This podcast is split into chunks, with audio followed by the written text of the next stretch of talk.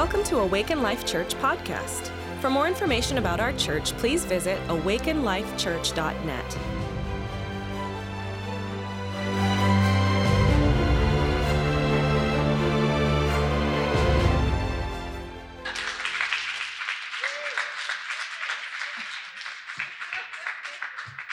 He scares me every time he takes the mic. I never know what he's going to say. Well, I just, I just want to. Oh, you were right.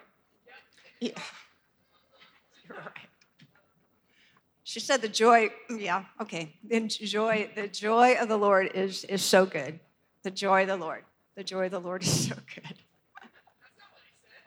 I know that's not what he said. That's what I'm saying. oh dear. Okay. I want to say Happy New Year. I, I, I didn't get to bless, I, I, didn't get to welcome a lot of you and give you a hug like I love to do. And it's just so good to see you all in the house of the Lord. And we truly, truly believe that we're family here. I mean, you guys are truly closer um, to us as family than some of our some of our family, which is sad to say, but it's true. But we love you, we love you, we love you, and we're just so connected, so connected. And I think it's because we love our families. You know, but we have the spiritual connection. We, we have the spiritual connection.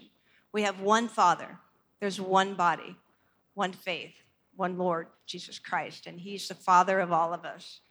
So I just, I just, I love that connection that we truly have uh, with, with one another here at Awaken Life Church. So today, the beautiful praise and worship. Thank you, Angela, Vince, Dominic. Thank you for leading us into the praise and worship. Um, just love that. Just a wonderful presence of God here today. Uh, the message, the, the message is joy.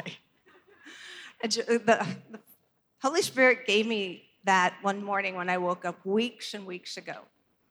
And this week, Pastor Daniel said, You know, maybe you guys ought to be prepared because we don't know when we're going to the hospital. And so, uh, thank you, Jesus. You knew. You knew. You knew. And I'm just so thankful and so uh, honored to be able to stand here. We love our pastors, and we're praying for them. We're praying for that baby to come forth with joy, with joy today, hopefully today. And we just bless them in the name of Jesus. Well, again, the message is joy, but uh, if you just you just pray with me. Father, we thank you for your, a wonderful presence. We thank you, God, for um, yeah, just your presence, Jesus. We thank you. We thank you for the completed work of the cross. We thank you, Father, because of you, because of your salvation, because of your plan, because of you, Jesus, your sacrifice. We have joy. You are the source of our joy. The completed work of the cross, all that it is, is finished on the cross. You are our source. You are the source of joy. And we thank you, Father. We thank you. I just welcome you, Holy Spirit. Don't let me detour from what you have spoken. Let my words be your words and nothing more. We praise you. We thank you in Jesus' name.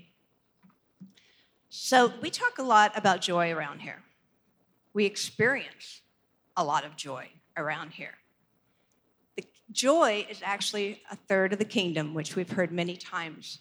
There's kingdom of righteousness, peace, and joy. So we, we honor joy. We embrace joy.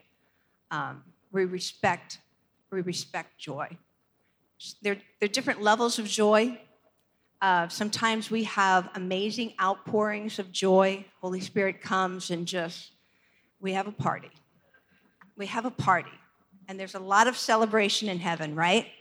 There's a lot of joy, a lot of celebration in heaven. What did the pro- uh, father of the prodigal son do when he saw his son coming home? He ran to him, dressed him, gave him a ring on his finger, embraced him, and they threw a party. They threw a party. God's not afraid of parties, He's not afraid of laughter. He's not afraid of it. It, it is part of the kingdom. But what is our source of joy?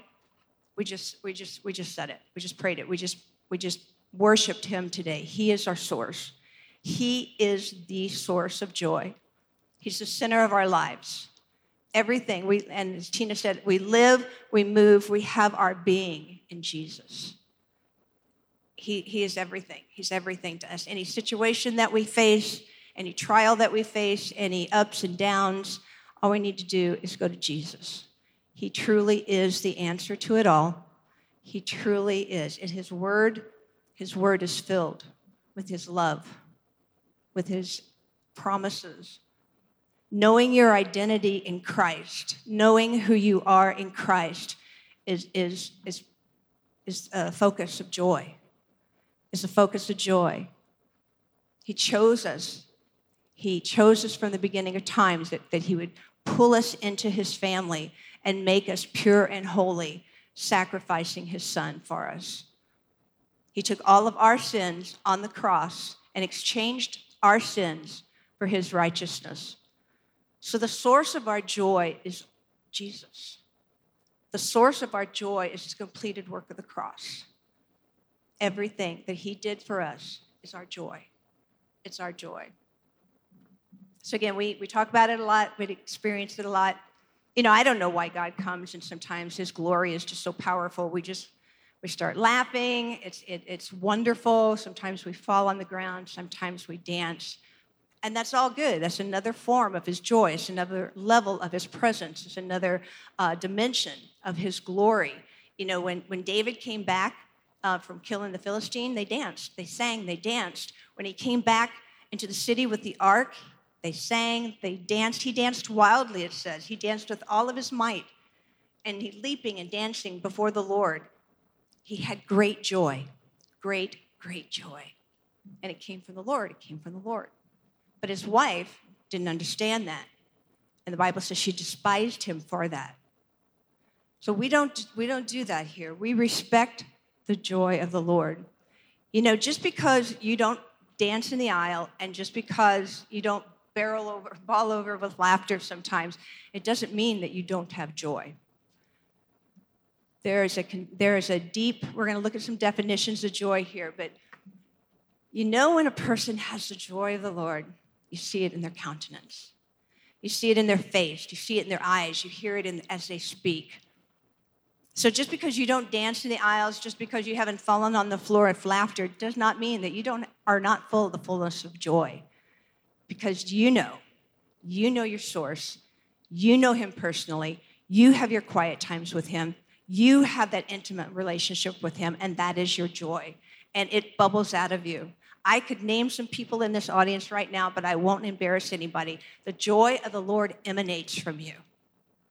Your speech, your talk, the way you talk, the way you greet one another, His joy just flows out of you. And I don't even know if you know it, but people receive it. We can feel it, we can sense it. It is the joy that you carry because of your relationship with Jesus Christ. So thank you. Thank you for not holding it in.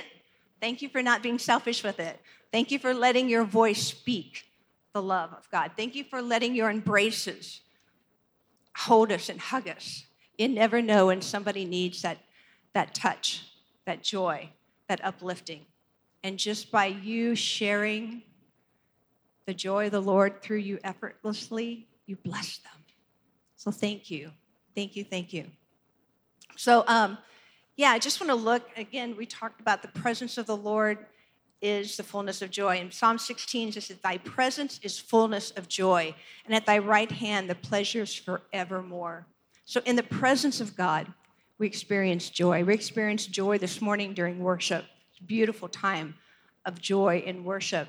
Some of the definitions of joy from uh, the Farlex Dictionary on the web is intense, ecstatic, or jubilant happiness jubilant happiness, or an expression of such a feeling.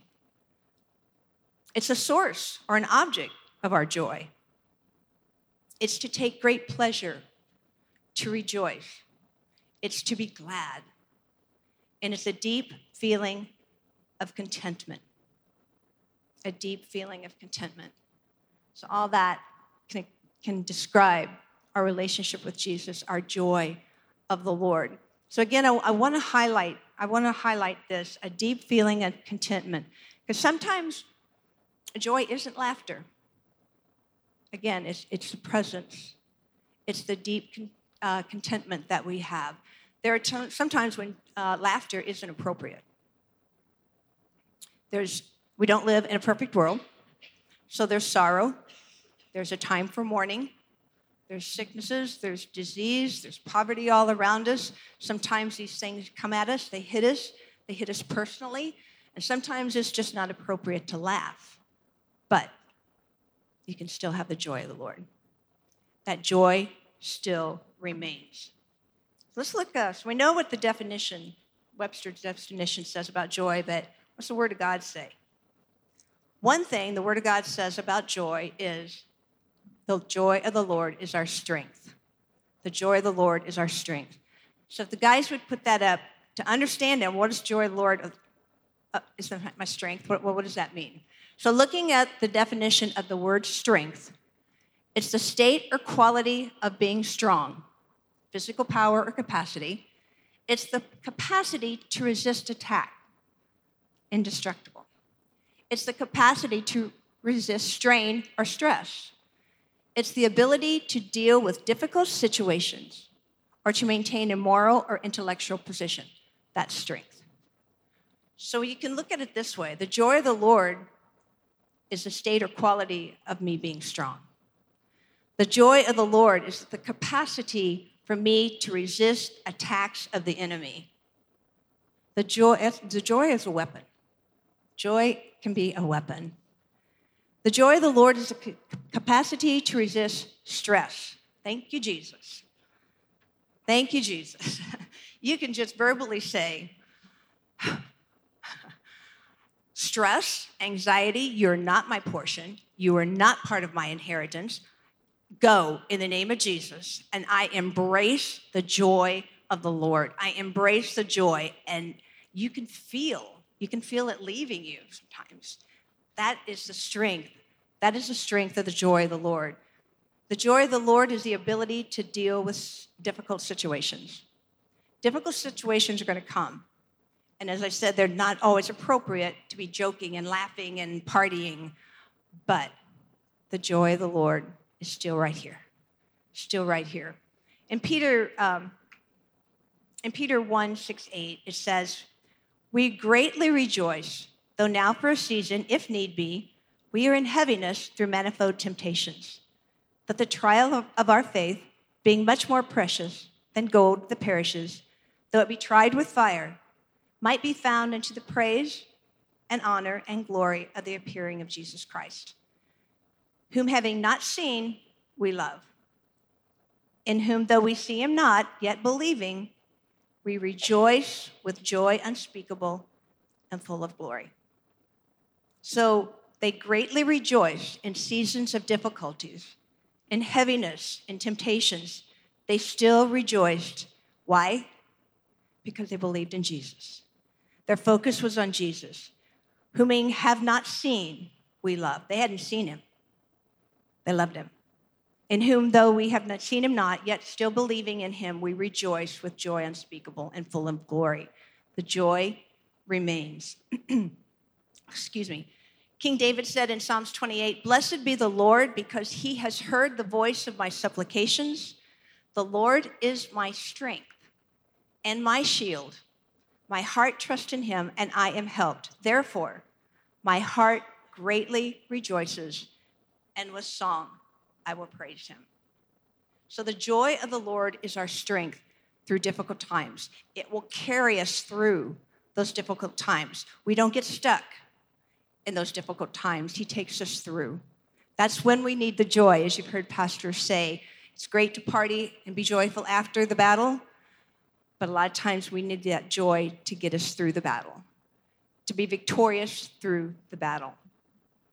So the joy comes from knowing Him and knowing Him in that personal way, like we talked about a while ago, knowing our identity in Jesus.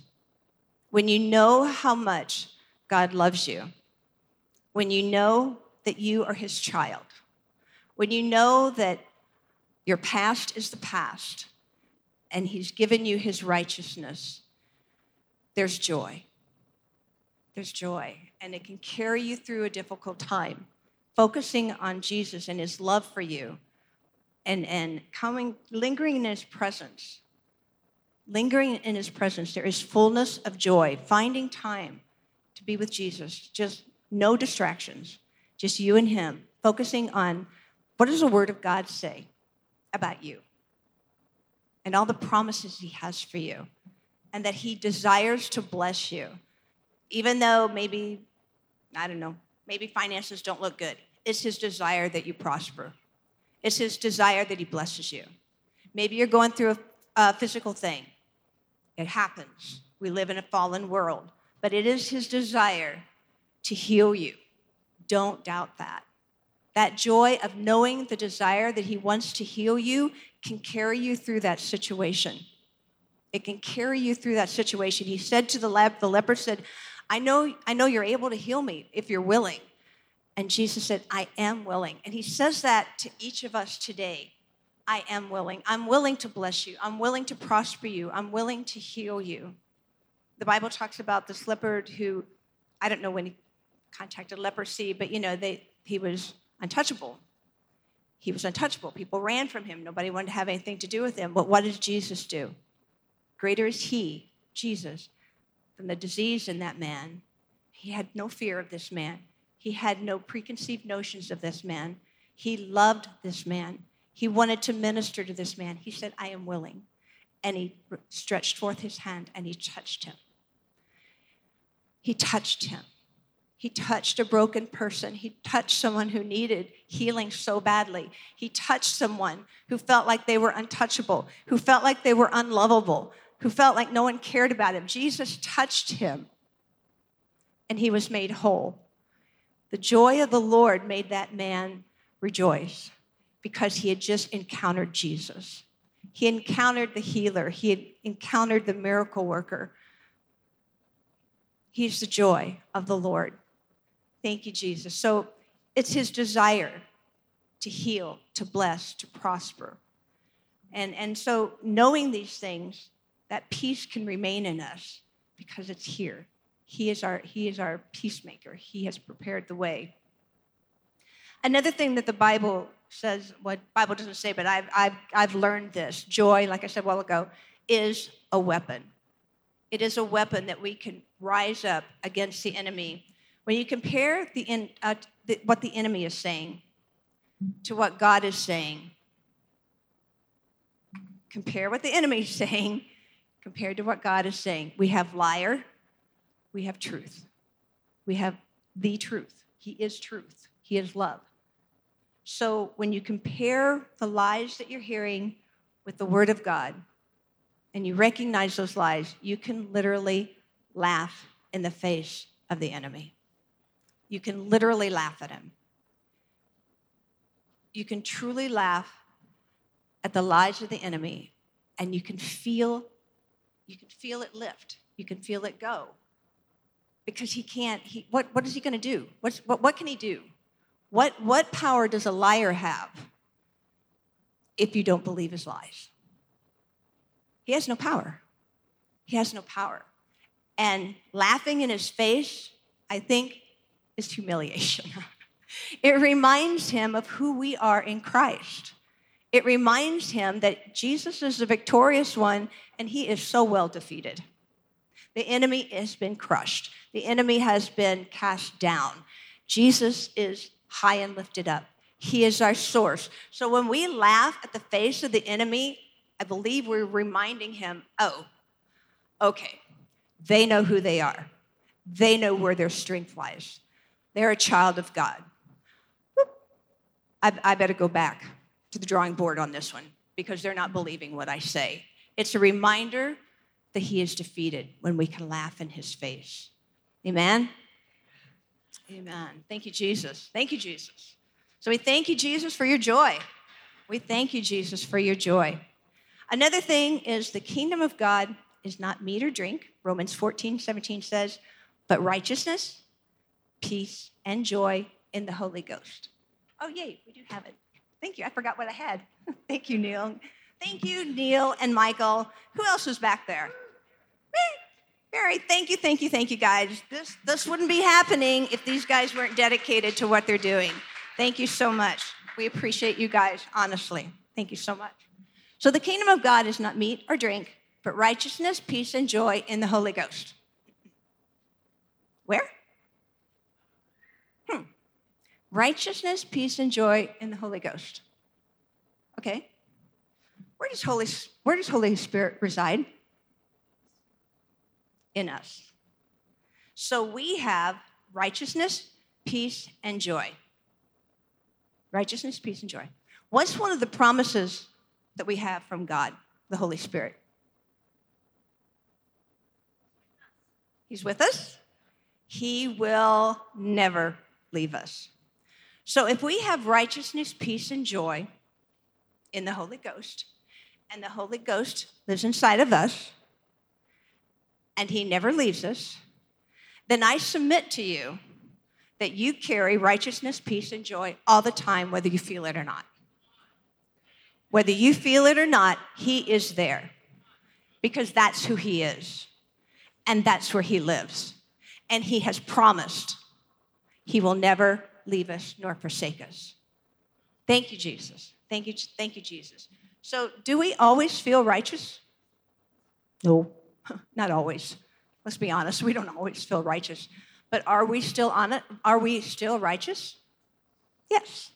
So sometimes we don't feel so joyful. But do we still have joy? Yes. Sometimes we don't feel that peace we want. But do we still have peace? Yes, it's still there. Thank you, Jesus. Thank you, Jesus, that it's not something that He takes away, gives, take on our behavior, He puts it back. If we haven't done good, He takes it away. He doesn't do that. His grace, His grace, His grace covers us. It's done. It's finished. It's finished. Uh, Jesus said right before He died, It is finished. For God has made Him, Jesus, to be sin for us who knew no sin, that we might be made the righteousness of God in Him, in Jesus. That's in Second Corinthians. So right before Jesus died, He said, It's finished. So we never have to question our righteousness in Him. It is finished. It is finished. Thank you, Jesus. Thank you, Father. Thank you, Jesus. In John, we read where Jesus was uh, speaking to his disciples. This was before his death. And he was encouraging them. He was talking to them about the Father, about himself, who he was in the Father. He was talking to them about the persecution that they were going to go through and he was speaking to them about the Comforter. And in this passage, he says to the disciples, These things I have spoken to you, that my joy might remain in you, and that your joy may be full. So we see here, he's preparing the disciples. You're going to have some tough time. But my joy, he says, my joy might remain in you. He wasn't going to leave them. He's sending the comforter. He was going to go to heaven, but he was sending the comforter who brings peace, who brings joy. And he was going to remain with them. Thank you, thank you, Lord. So sometimes we do struggle with experiencing joy. And I believe that's because our peace hasn't been taken away from us. It's still here, but sometimes it gets interrupted. it gets interrupted with life it gets interrupted by several different things. But it's, it's important to see um, peace isn't just the absence of conflict, we know. Peace is shalom.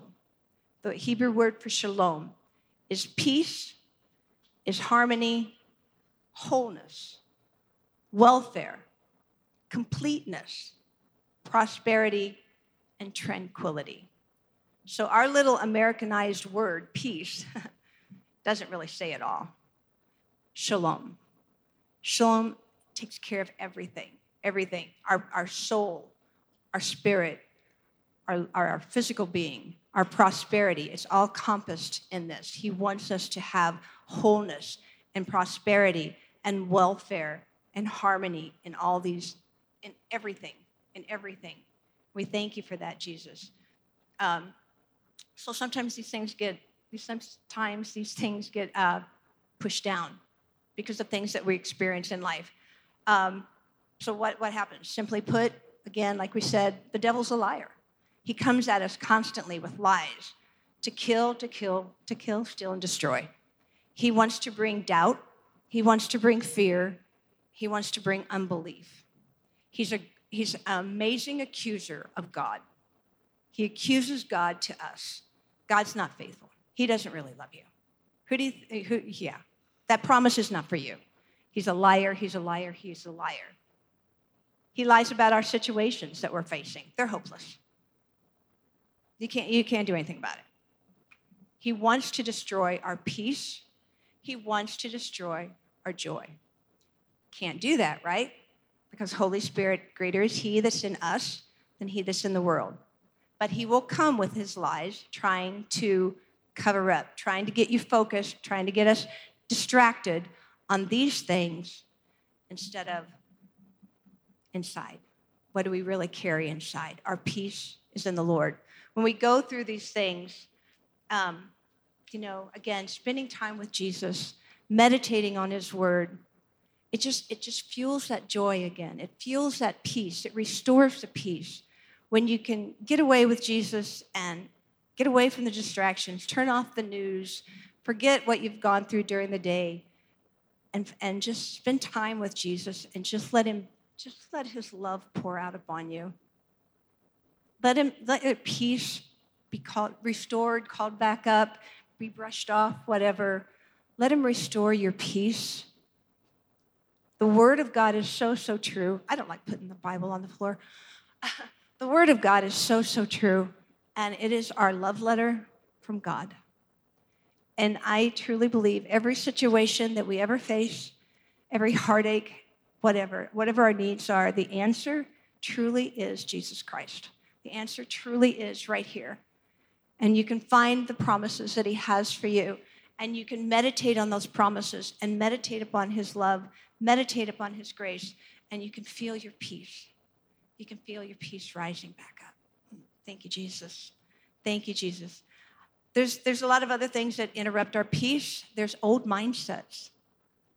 There's some old mindsets that we have that, that we have grown up with. They're, they're just, they're not, they're contrary to the word of God. They're, they're not truth. But man, I don't even know where my mindsets have started. I mean, they've just been with me throughout my whole life. But there are things that I know sometimes aren't lining up completely with, with what the Word of God says. So sometimes that, you know, we have to talk to our soul. We have to retrain our mind. We have to renew our mind. The Bible says to renew our mind renew our mind with the Word of God, with the Word of God, the written Word of God, and the Rhema Word of God. Reminding ourselves, replacing those old mindsets with the Word of God and His promises. It, it you know, like I said, they're, they're, they could be bondages, they could just be old, old habits, they could just be things that you're just constantly have thought of, have thought of, have thought of, and it's just a, a natural for your mind to go there, the subconscious mind. Those things have to be changed. Truly, the battle is in the mind. The battlefield is in the mind. It's a great book by Joyce Meyer. If you haven't read it, do so. There's other great books about that. Just uh, uh, Steve and Wendy Backlund have some great material on that. Just changing our mindsets according to the Word of God to, to keep our peace and not be distracted by uh, the walls that we might have put up ourselves. Sometimes I think we give the devil too much credit. You know, it's just some things that we grew up with or that we believed on our own. Um, needless to say, the devil does come to kill, steal, and destroy, but sometimes we just need to make a shift in our thinking and, and get our mind and our heart to agree with our spirit the, the truth, where the peace and the joy of the Lord is. There's also interruptions and distractions that come at us just totally out of our control you know, you can listen to the news, you know, politics and the government and economy. And again, there could be sickness, there could be uh, loss in a family, there could be relationships. These are things out of our control that we have to face, we have to deal with. But and, and it can it can it can just crowd, it can cloud up our peace. It, it can it can just squash down our peace. But again, peace is still there joy is still there. It's our responsibility. It's our responsibility to remain, to maintain our peace and our joy. You know, I can't expect, I can't expect Ken to always keep me happy. I can't expect, you know, somebody else to always, uh, you know, make me feel good. It, it, it's not their responsibility to make me feel good, to keep me happy, to keep me peaceful. It's my job to guard my heart. It's my job to guard my heart. It's my job to renew my mind. What, what am I thinking on? Am I thinking about the doubt? Am I thinking about the despair? Am I thinking about the, the bad what ifs? Or am I thinking about what if? what if God is truly as good as he says he is? And what if I believe in his word and I just move towards that and I put my faith and my mouth together and believe the word of God? What, what, what could happen? Go ahead and imagine. Go ahead and imagine what God could do for you. He gave us dreams. He gave us the capacity to dream. He gave us the, the ability to imagine things. So instead of imagining bad things, imagine good. Imagine good have fun. Have fun with God. God, what would it be like if one day you came in and the Holy Spirit just, everybody who was sick was healed one day, just like that? What would that be like? Oh my gosh, there'd be so much singing and dancing and rejoicing. What if, what if after, after going through Financial Peace to University and after committing your uh, finances to the Lord, what if you're miraculously out of debt? God divined money in the mail, checks in the mail, debt reduction. People have, have experienced that. Why not you? Go ahead and imagine God, what if you would do this for me? Focus on those things and, and focus on those things, just, just a little bit of a shift. Shift. Where do we put our mind? Where do we put our thoughts? Is it in doubt, fear, and unbelief? Or is it in the promises of the Word of God? It's my responsibility it's your responsibility. We can't make each other happy all the time. Angela makes me happy a lot. She's so full of joy. Tina's so full of joy. They just be around those people, some people, and they just make you happy. but, but, you know, it's, it's our responsibility. And, and I, I know you know what I'm saying. So, actually, um, Jesus, again, simply put, Jesus is the answer.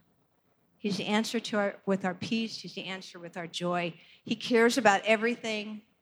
He cares about everything that involves you and me.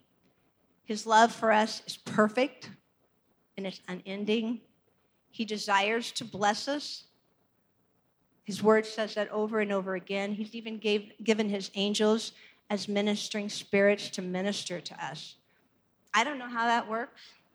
I'm just thankful it does. You know, I'm just so thankful.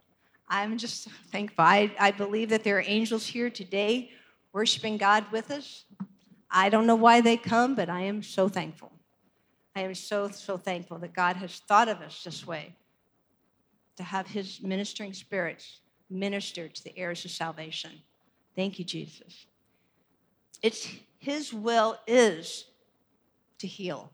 It is his will. Our healing is his will. He came to give us life, and not just maintaining life, He wants us to live life abundantly. That's part of the peace, that's part of the joy. He wants us to have that life abundantly. He took all of our sins on Himself so we could be holy and without blame before the Father. He's made us the righteousness of God. He wants us to walk in that abundance, walk in that grace, walk in that righteousness. He wants that for us. He wants that for us. So if in restoring, excuse me, in restoring our peace and joy, meditating on these things, getting away with the Lord, like we said, agreeing with God, what God says, His promises, helps to uncover our peace, helps our peace to rise, helps our joy to, to rise up within us. Uh, God has given us the, God has given us things even outside of the church to enjoy. Imagine that. Imagine that. We can have joy outside. We can have joy in our families during our everyday life. There is, I believe, and I've heard it uh, ministered about, there is no, how do I say this? There's no line between spiritual and secular. When you have been born again, Jesus Christ, Holy Spirit lives inside of you, everything is now spiritual. Jesus walks with you, He lives with you. We live and move and have our being in Jesus Christ. So, with that, our world, our jobs, whatever they are, our school, whatever it is, it's all ministry. It's all part of the kingdom because we live and move and have our being in Jesus. It's kingdom realities. He wants us to enjoy our life. He's given each of us different desires different dreams. He's given us these things so we would enjoy them. He gives us the ability to dream, He gives us the ability to achieve those dreams. He's given us desires. What do you like to do? Do you like to white water rapid? do you like to go for hikes? Do you like to what what whatever whatever it is? He, he's given he's given us a beautiful world to enjoy. Go out and enjoy it.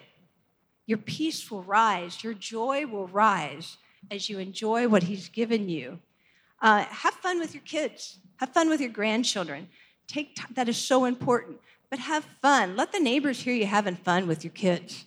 Let them have fun, wondering what's going on in there. They're having a good time. They're not screaming and yelling, they're, they're laughing. They're laughing. They really will wonder what's going on. But have fun with your kids because that is ministry. That is ministry. And it, your peace and your joy will rise. So you don't have to just sit in a, in a church to have your peace and joy rise. You don't have to hear just a message to hear your peace and joy rise. God has given us avenues, even outside the world, outside in the world, to enjoy. It is His world. He did create it, He created it for us. The enemy has like taken control and, and messed some things up, but still, it's His creation. We are His creation. He did it for us, He created it for us. He wants us to enjoy it. He wants us to enjoy those things. He's, he's placed uh, talents and giftings in, in, in, in, all of us in one way or another. It could be art, it could be music, it could be um, dancing, it could be playing sports, it could be doing budgets well, it could be knowing how to build a building, it could be all kind of things. It can be all kind of things, but he's given you that desire, he's given you that talent, that gifting, so you would enjoy it, so you would use it to bless others. So enjoy what God has given you to do. I submit if you're not having fun in your everyday life, then maybe we, re- we need to reevaluate some things. Maybe we're working too hard. Maybe we're working too long. Maybe we're letting ourselves get too stressed out. Maybe where our attention is too, too much over here when it's not over here on the fun side. the fun side. God wants us to have fun. He's the author of fun. He's the author of joy. It all is all created by him and through him. He is. He is our peace. He is our joy. I, it was amazing. I was um, I was looking at some uh, some videos of babies laughing, and and just look, uh, looking at our, our own granddaughter. Before a baby can sometimes crawl, or walk, or talk, feed themselves, what do they do? They have the ability to laugh. They can have the most uproaring, funny laugh. Just they, they fall over laughing, they catch their breath laughing. There is joy in there. They know how to laugh. How they know how did they learn how to laugh? What what made them trigger? Oh, that's funny, so I'm gonna laugh. It comes natural. So I believe that God has created us to have fun. He's created us to be full of joy. He's created us to laugh. A baby who knows how to do anything else, doesn't know how to do anything else, knows how to very effectively laugh. And he can make the whole room laugh, he or she. So it's just, it's just, it's just something to think about how God has blessed and given us that. And it just, it's supposed to come natural. It's supposed to come natural, right? So it's just, uh, yeah, it's just the joy of the Lord is our strength. He is our strength. It's the strength for us to go through the hard times. It's the strength for us to go through the trying times because they'll come. They'll come. But please remember, you have Holy Spirit inside you. If you have Jesus Christ as your Savior, you have Holy Spirit you have kingdom realities inside you. He will never, ever leave you. So righteousness will never be taken away from you. Although you don't feel joyful sometimes, your joy remains. Even though it's a, maybe not a peaceful situation and peace is being crowded, there is peace. There is peace because that is the Holy Spirit inside you. Inside you. The joy of the Lord is so amazing. It is so wonderful. And it all stems, it all begins, it is all encompassed around Jesus. If you don't know Jesus as your Savior today, I invite you. I invite you to just accept Him as your Savior. Accept the completed work of the cross because He loves you so much that truly, I used to not believe this, but I do now. If I or you were the only one on the face of the earth and we were damned for hell, Jesus would still come. That's how much He loves us. For God so loved the world that He gave His only begotten Son, that whosoever, whosoever means each one of us, He loves us so much. That's where our joy stems from Jesus. So Tina's going to come today. It's, it's a short message, but it's a, a, message that I, I hope speaks to your heart. Come on up, Tina. She's going to end in prayer. But just remember, God loves you so much. No matter what you're going through, God loves you, God loves you, God loves you. His peace is for you, His joy is for you. We already have it, we already own it because He loves us so much. So, Tina's going to close us out in prayer, and then we're all going to be up here to pray with you for anything. If you need your, your peace to be uncovered a little bit. And again, remember, please remember, just because you don't sing and dance and do cartwheels doesn't mean you don't have joy. We have the contentment of the Holy Spirit. We have the contentment of the love of Jesus Christ inside of us. That's our joy.